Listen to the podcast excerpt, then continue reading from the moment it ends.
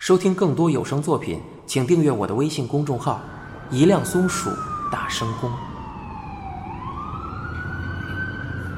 病木右太郎被突然赶到店里的刑警传唤带走的时候，距离他在那天夜里得知新仓直纪已经招供的消息不过三天。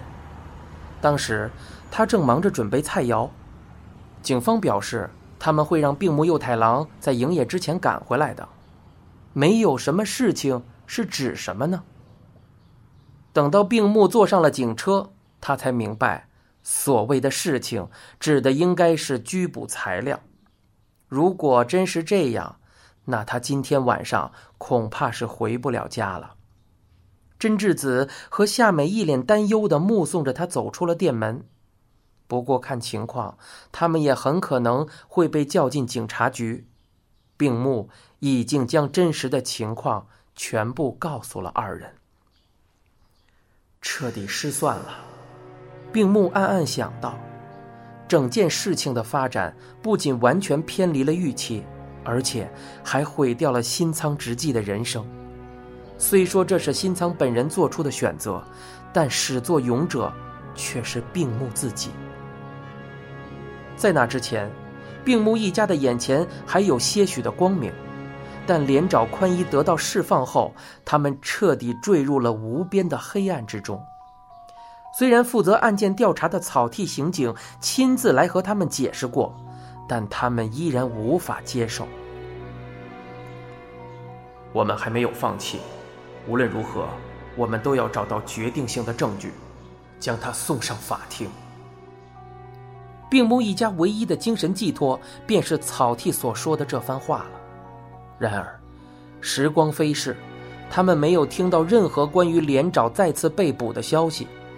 随着心头的期盼日渐落空，病木尽量克制自己，不再去考虑案子的事。那场变故令人抱憾终生，但是病木也不得不承认。他的内心其实已经渐渐萌生了放弃的念头。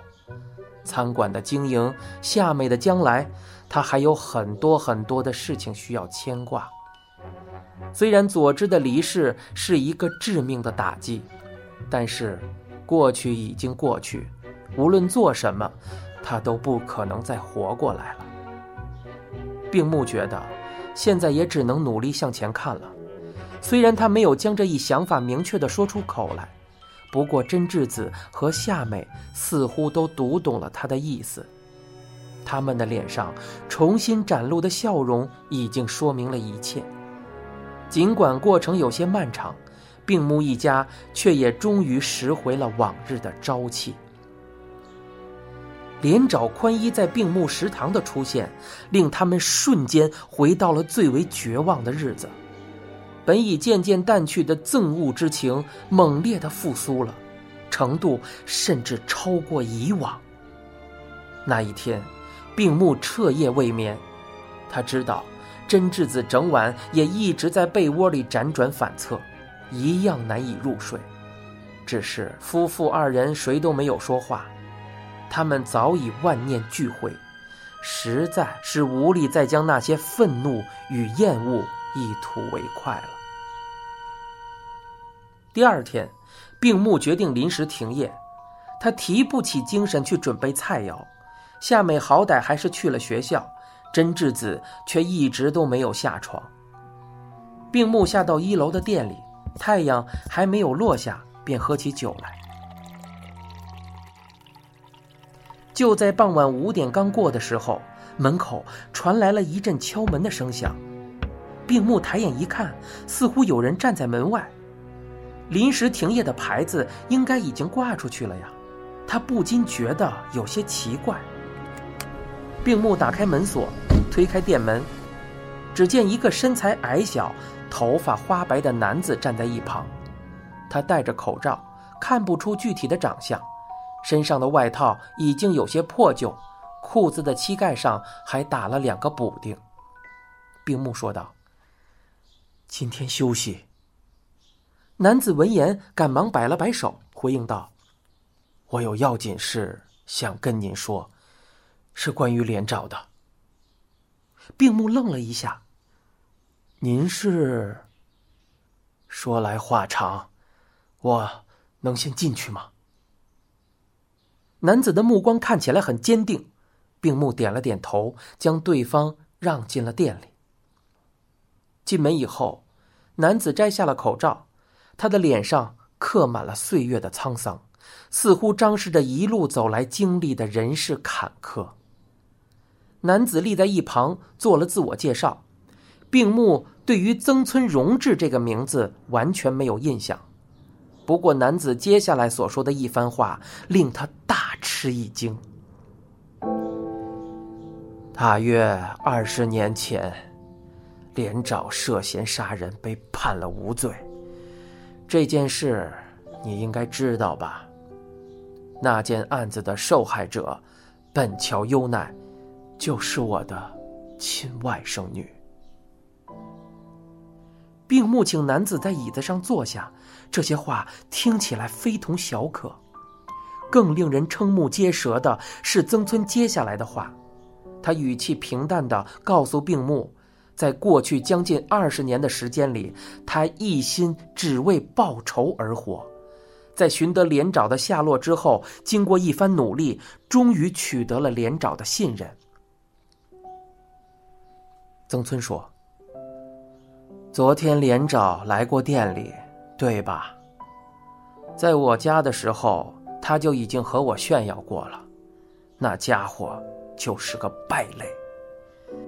不瞒你说，昨天夜里，我本来是想要杀了他的，可就在举起菜刀准备动手的一瞬间，我停了下来，因为我想到了你。如果我真的把他杀了，你心里应该也不会舒坦吧？我觉得，你肯定和我一样，想要亲手报仇。曾村试探性的望着病木，我说的对吗？病木说道：“没错，我想要亲手杀了他。”曾村重重的点了点头，回应道：“如果和我想的一样，怎么样？要不要考虑和我联手，替天行道？那家伙现在就住在我家那个五平米的小房间里，那儿原本是个储藏室，没有窗户，从外面看不见。就算我们两个人把他弄死在里面。”也不会有人知道的。对于病木来说，这个提议确实颇具诱惑力。既然法律不予制裁，那就干脆自行解决吧。尽管病木脑中曾经无数次闪过这样的念头，但他从来没有真正付诸行动过。见病木沉默不语，曾村开口问道：“你是害怕坐牢吗？”病木说：“不，我有这个准备。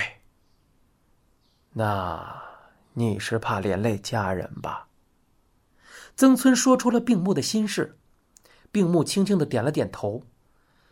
“啊，我要为女儿的将来考虑啊。”曾村拍了拍胸脯说道：“别担心，出了事。”有我顶着，到时候我就说这些事情全都是我一个人干的。那可不行，怎么能全都推给您呢？而且在动手之前，我还要先做一件事。曾村问道：“什么事情？”我想要知道真相，我想要知道他为什么要杀佐治。虽然连长因为一直保持沉默而被放了出来，但就算真的上了法庭，就算真的判他有罪，只要他没有说出真相，我就依然无法接受。我想让他说出实情，再考虑要不要动手报仇的事。曾村显得有些苦恼，两条眉毛也耷了下来。你的心情，我非常理解。病木对曾村说道：“能给我一点时间吗？到底该怎么做？